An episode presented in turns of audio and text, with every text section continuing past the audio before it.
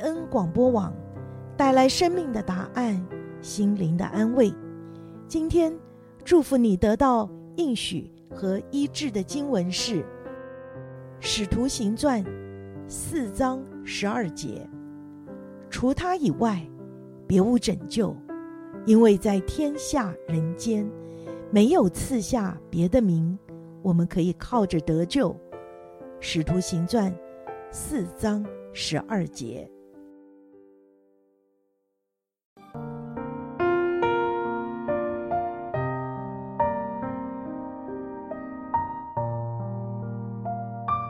的听众朋友，欢迎您来到贝恩会客室。刘平很高兴每周一的晚上与您空中相会，很高兴邀请生物化学博士伊斯曼博士来到节目。他在湾区呢也是知名人士哦。伊斯曼俱乐部在湾区可说家喻户晓。从疫情开始到如今，每个星期六举行线上讲座，讨论各类与我们切身相关的主题。听众呢也遍及美国各州，还有东南亚各地。在湾区华人社区，伊斯曼博士呢，他也非常热心参与公益活动。那像华人癌症基金会为癌症的朋友提供关怀与服务。那过去曾经担任 Kaiser 医疗中心检验部门，在那工作有三十多年的经验，对血液检测各项检验的指标都非常的深入了解。今天邀请他来到我们节目中，所要分享的主题就是跟血液检验与疾病判断，好，还有如何读懂验血报告这方面的尝试。就让我们一起来欢迎伊斯曼博士。伊斯曼博士，您好。谢谢您，观众朋友，大家好。我们每次到医院或诊所去看病啊，尤其是每年 yearly check，一定要来抽血哈，要验个血啊。所以可见这个验血这项目呢，在呃我们的身体健康或者是我们生病啊这些的，呃都是很重要的一个部分的检查。那首先讲到血液，我们身体的部位啊，我们的血管的分布的情形是怎么样呢？其实我们人身上血管分布非常非常的密。呃，其实我们主要都会看到自己手臂上，每次去医院被抽血的时候，有几条主要的这个血管，我们隐隐约约还可以在皮肤里面看到。但是我们看不到的血管是多的不得了，我们肌肉组织里面布满了所谓的微血管。其实我们我们每一个人身上的细胞，每一个细胞都要有一根血管连到它细胞外面的血管上。这样子的话，每一个细胞它每天生活所需要的养分由血管会迎送进来。那每个细胞新陈代谢之后的排泄物也会由这个血管排泄出去。那我们每一个人的身上有多少细胞呢？以初初初步的估计呢，大约我们每个人身上有六兆到六十兆之间的这个细胞，各各个算法不同。如果我们取一个中间值，我们每个人身上就有三十兆细胞。那三十兆是什么概念呢？就是大家如果写一个三十，后面你再再写十二个零，这么多的细胞，那每一个细胞后面都要跟一点点的血管连到它外面的血，所以。如果我们把所有我们身上所有的微血管、小血管、中血管、大血管，通通连在一起的话，一个人的身上所有的血管连起来有十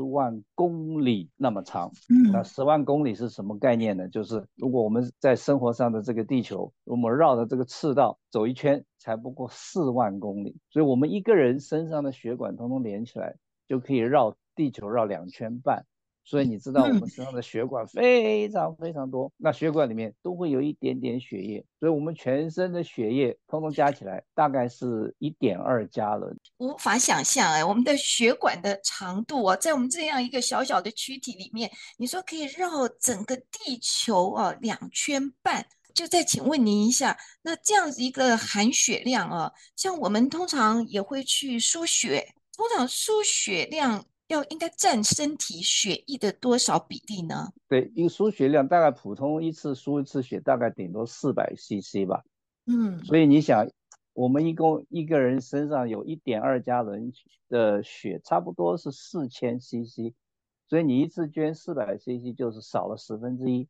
那这个十分之一的量呢，对一个健康的人来说不是什么大的影响。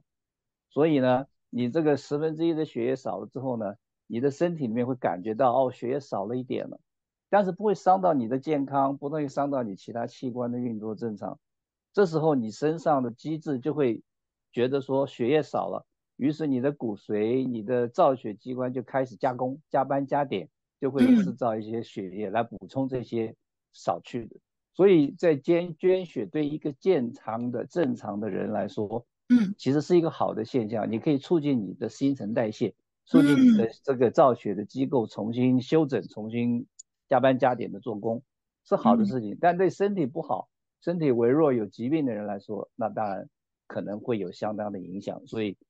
呃，捐血的机构就不鼓励那些有问题的人，或者年龄大的人，或者有其他状况的人去捐血。健康的人建议你，比如说每三个月去捐一次，或者每半年就捐一次。那对这个健康的人来说，应该是一个很好的这个状况。每一次有捐血运动的时候，哈，有通常他们也是要先检查你的身体嘛，也不是每一个人。对，他会问，他会问你一些基础的这个毒素，比如说你的血压是否正常啊，嗯、你的血红素是不是够多啊？因为如果一个人血红素不够多，嗯、你又捐掉十分之一的血的话，那你身体里面输送养分、输送二氧化碳出来的机制就不够的话，会影响你自己本身的健康，嗯、对不对？所以他们这些基础的。了解之后觉得没有问题，才会让你去捐血。嗯，不过刚才伊斯曼博士给我们一个很好的建议，也是一个提醒啊，就是我们不要害怕去捐血哈，反而对一个正常健康的人来说，捐血呢是促进了我们的血液的新陈代谢，反而让我们呢能够产生更健康、更更好的血液出来。我想这个捐血呢，的确是一个很有意义。我想听众朋友也很想要了解一下啊，就是我们身体有这么多的一些呃血液嘛啊，这样的一个成分和比例，那我们到底失去多少的呃血分量啊，呃会导致死亡呢？我想这个失去多少血液，可能因每个人的比身体的状况不同而不同，而且是看你哪一个地方失去血液不同，嗯、有些器官比较脆弱。它需要有足够的血液在那边才可以维持它的运作，嗯啊，所以有些器官呢不需要太多的血液，它也可以生存。那所以呃，就是看你人受伤是在哪一个部位，然后失去的血液是占多少。一般我想你你你如果突然因为某个突发事件而使你的血液从你身上流失很快，如果流失到大约。也许三分之一或者接近二分之一的时候，你一个人大概就要接近休克了，因为你血液不够的话，你流到脑袋里面的血液也就变少了。那你的大脑是最需要血液的，如果血液流到大脑去少的话，你的意识、你的感觉就会渐渐的消失。渐渐的丧失它的功能，那么对你整个人的生命是一个很大的危险，那么也许就会威胁到生命的安全。难怪我们每次看车祸啦，啊，有些患者呢，他们送到医院啊，医院说哇，不能挽救，因为失血过多。多对，失血过多主要的问一个问题就是大脑开始不灵光了。嗯，是，嗯，那就非常麻烦，对不对？如果我们血液流到大腿上，血液流到小腿上这些。呃，速度是变少了，体积变小了，可能影响还不会那么大，对不对？如果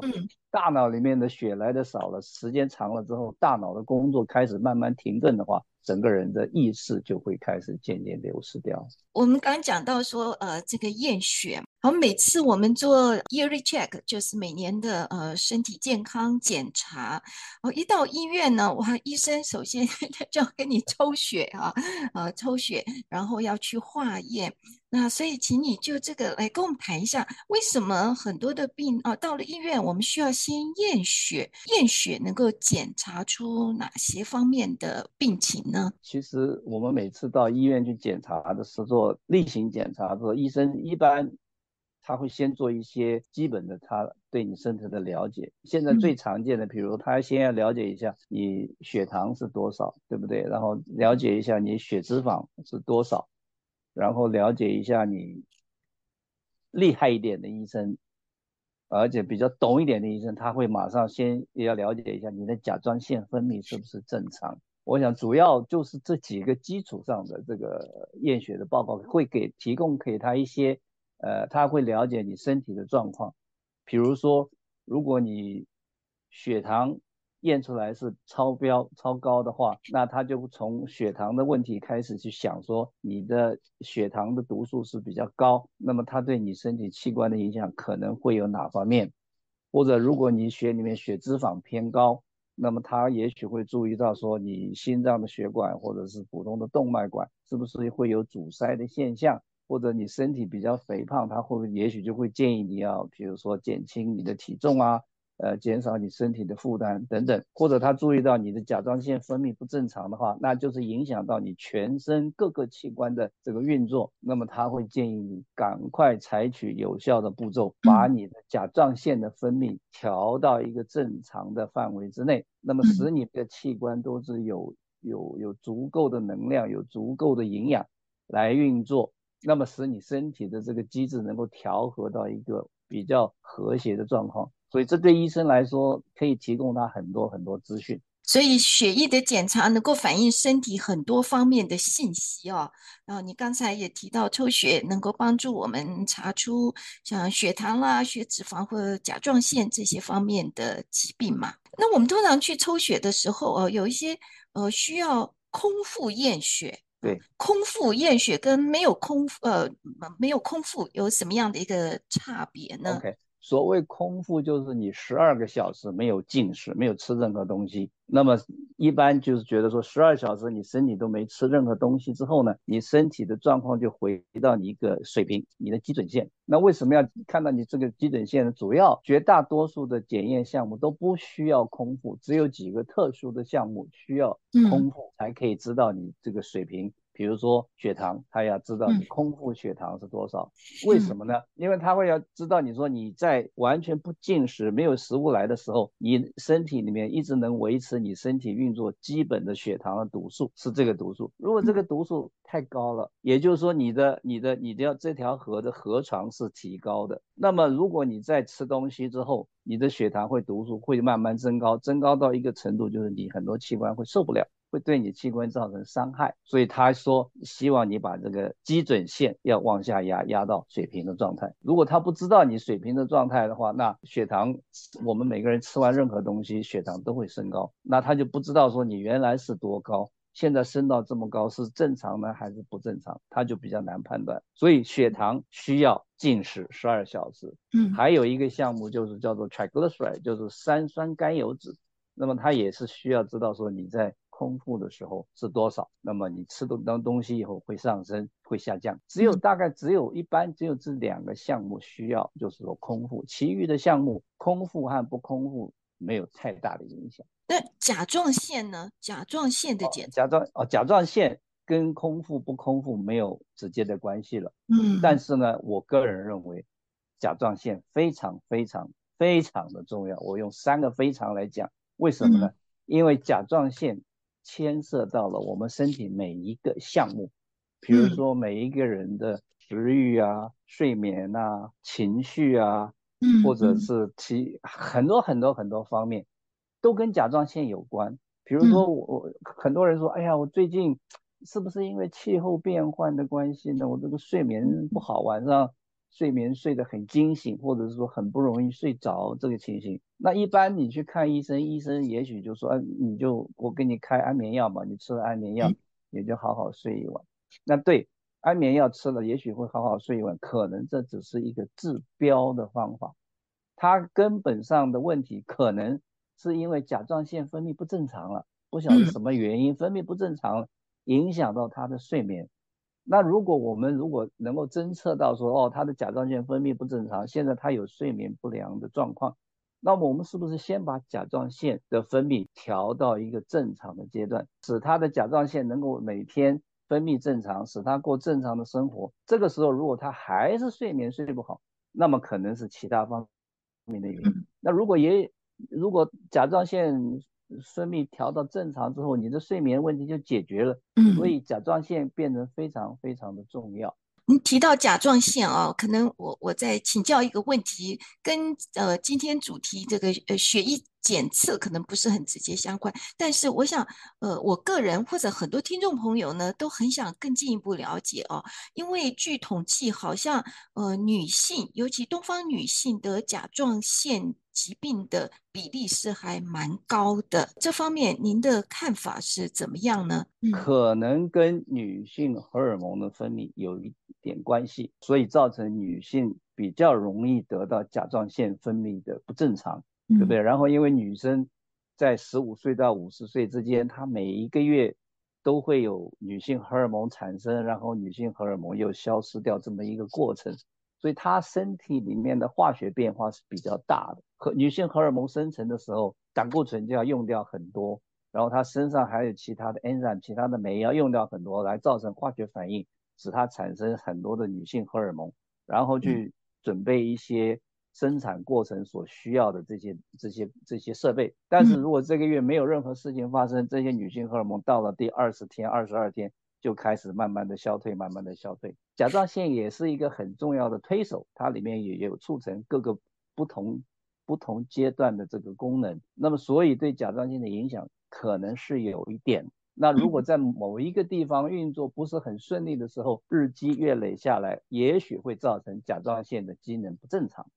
嗯，那么就会有偏高或偏低的现象。那么因为男生没有这个机制嘛，所以男生甲状腺的问题情况可能就会比较少一点。真的，在我的认识的周遭的朋友里面啊，女性的朋友，哎，我真的发觉得甲状腺功能不良的呃比例还蛮多的。我们再讲回这个血液哦，我相信呃很多女性也有贫血的症状，血液也应该可以检查得出来吧？检查得出来，血液里面你如果贫血，一般就是看你的红血球的数量，嗯、或者是红血球里面它还有一个叫做血红素 （hemoglobin），hemoglobin 的数量不高，那么就会造成贫血的现象，也就是说你的红血球产生出来的不够用。嗯，那贫血为什么会？这问题这么严重呢？因为我们身上所需每个器官所需要的养分或者所需要的氧气，都要由红血球和血红素里面来运送。它等于是一个公交车。嗯，我们呼吸的时候，呼进一吸进一口气，里面的氧气吸到肺里面，肺里面到这个氧气呢，就到这个公车站，它就要等血红素来。血红素是一个公交车，然后氧气就上了这个公交车，然后血红素。里面还有跟铁三个人，他们三个人组合，铁等于是一个公交车的司机，这公交车的司机开了个公交车，带了这个氧气客人，然后全身去跑，然后需细胞需要氧气的，哎，氧气就下车，就到细胞里面去工作，然后细胞产生的二氧化碳又坐上这公交车，然后又运出来送到肺里面，然后再由交换，我们就呼出去。红血球的功用非常非常重要。那如果贫血之后，你就可以想成。公交车不够用了，司机也许很多，有铁很多在里面，司机在里面，氧气也来，乘客也来，可是公交车不够用，然后细胞里面的二氧化碳也没有公交车来把它运走，就会把它累积累积，所以就会造成交通不顺畅嘛。交通不顺畅，你身上不畅通之后，你就开始有一些问题会产生，所以贫血又变成非常重要的一个机制。且好像一到中年或者更年期的妇女啊，贫血特别厉害啊！我也常听到一些教会里面的姐妹或者是周边的朋友、女性朋友啊说啊，有时候她贫血，然后蹲下去、站起来，头晕，都头都会晕啊，晕头转向的。那这也是一种。贫血现象，赶快采取一些基本的措施，让这个血红素增加，让血里面红血球数目增加。嗯、比如说，这个时候贫血的人最好就多吃点牛肉嘛，帮助血液里面制造血的机制加班加点的工作，嗯，不是就很好？所以贫血是一个问题，但是解决它的方法应该是不困难的，嗯，除非你自己的骨髓里面产生的问题，就是造血的工厂停工了，产生的血实在太少不够用。那是另外一个问题。我一开始的时候介绍伊斯曼博士嘛，你是血液检测专家。那我们今天访谈呢，也有请你来教导我们这个血液检测跟疾病的判断，让我们明白检验血的一些常识。还有其中呢，很重要的就是我们在验血啊去做各样检查之后，都会拿到这个验血报告、验血单上这些报告有很多的指标，要注意哪些项目？怎么样才能看懂这些的报告呢？其实这个报告很不容易看懂哈，一般我们尤其对这些项目又不熟悉的话，不过我们注意看每一个项目，它在你比如说甲状腺好了，它主要的一个指标叫做 TSH 啊，如果它测出来你的 TSH 是一点九，那它一点九的后面它一定会有一个挂号，括号里面就告诉你零点二到五点五，譬如说。这零点二到五点五，就是说，在他这个血液检测的机构里面，他曾经做过，就是说，在一般正常的身体状况的人当中，你的甲状腺的指标 TSH 应该都在零点二到五点五之间。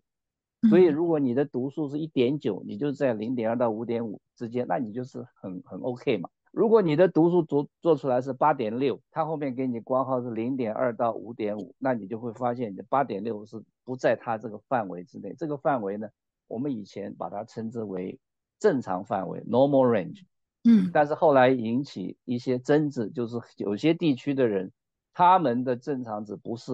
跟另外一个地区的正常值不是完全相同，产生了这些争执，所以这个正常值现在这个名词消失了，现在改成叫做。Reference range 参考值，只是说给你做一个参考的，所以如果你的值是八点六，它给你的参考值是零点二到五点五，那么你就知道我这个八点六超出它范围了，那就是属于不太正常的读数，那么表示我这个甲状腺可能有一些状况，那我需要赶快去处理，这时候你就赶快找一个内分泌的医生帮你解决这个问题，那么嗯，也许你的身体就可以慢慢调回。调回到你正常的一个机制当中。那一般一般的验血报告，如果你是八点六的话，在八点六的上面右上角通常会打一个星星，嗯，就告诉你说不在这个参考值的范围之内。那一般医生看检验报告，他也是直行的，一直看下来，看看有没有星星，他就找有没有星星。嗯，有星星的他会仔细看一看，没有星星的他就会过去了。他都告没有星星就表示你你 OK 嘛，你的指你的读数就在这个参考值的范围之内，表示 OK。我们每一个人只注意自己的身体，我只关心一个人的状况。那医生一个医生也许他要照顾八百个病人的状况，所以他没有办法跟每一个人做很详细的介绍，很详细的说明，对不对？所以每一个人自己就可以看到，比如说如果我的甲状腺前年。是很很读数很低，然后去年就高起来了，今年又高起来了，那我就感觉到说我有一个趋势会慢慢高，慢慢高了。嗯嗯，那我是不是明年我就会高到一个说高出我的正常范围？那么我要开始采取一些所谓 quote 超前部署的行动，就是我先预防，我不要掉到那么。那么你可以跟医生。医生说：“你看我这个毒素越来越高，越来越高，我是不是应该采取一些预防措施？那就比较好。一般医生看着你今年前年读数也正常，今年正常，你都很正常，everything is OK。那也许到了明年不正常，他才来处理你。所以我们每个人自己注意的话，就是在还没有变成不正常的时候，就先去处理它，预防，免得自己落入那个不正常的范围。”验血报告我们不可以轻忽了，有时候我们就要就只做检查，检查完啊医生有时候打电话，呃你没有什么太大的问题啊，一切都 OK 啊，然后我们就放心了。那其实有一些指标可能它还没有成为一个疾病，可是可能在 border 的范围，比如说血糖啊，对对，在 border，那其实这也是一个警讯，叫我们要小心了啊，如果不注意的话，没错，就冲上去，对不对？没错，对。然然后，但是呢，有些检验的项目又不能够咬得那么准确，嗯，比如说我们每个人的肝功能的指数，比如说是是个 ALT，一般是小于四十，可是这个 ALT 呢，它在我们身体当中每天上下起伏变化会比较大，因为它是一个酵素，所以它有时候分泌多，有时候分泌少，为什么呢？自己情绪好啊，就会分泌很正常。如果自己情绪很不好，睡眠很不正常，食欲又不好的话，那个酵素就会分泌不正常，就会指数就会偏高。嗯，所以呢，也不要把它咬得太紧，所以指数稍微那天刚好就高，比如说它的这个参考值应该是小于四十的话，你那天去量一测，哎，四十八，你不要以为说，哎呀，四十八超过四十了，我是不是得了肝癌了？也没有那么严重。啊，因为你你也许这几天情绪不好，也许这几天睡眠不良、食欲不振，影响了这个毒素。嗯，啊，如果你好好吃一吃几顿饭，然后好好睡几个觉，呃，慢慢恢复过来再去量，可能就是正常的。所以有些毒素呢，要咬得很死，马上要采取行动；有些毒素呢，就要观察。不要把自己长期处于一个紧张的状况，要用一个平静安稳啊，一个比较乐观的心态啊来看待。因为过度的紧张，本来没高血压，血压都要冲上去了。一点都没错，有的人就是常常把自己吓死的嘛。他本来没有什么大问题，可是就是因为一个毒素不太理想，他就一直一直担心那个毒素，一直伤脑筋，一直去想解决问题，其实根本就不是个问题。结果把自己折磨的半死，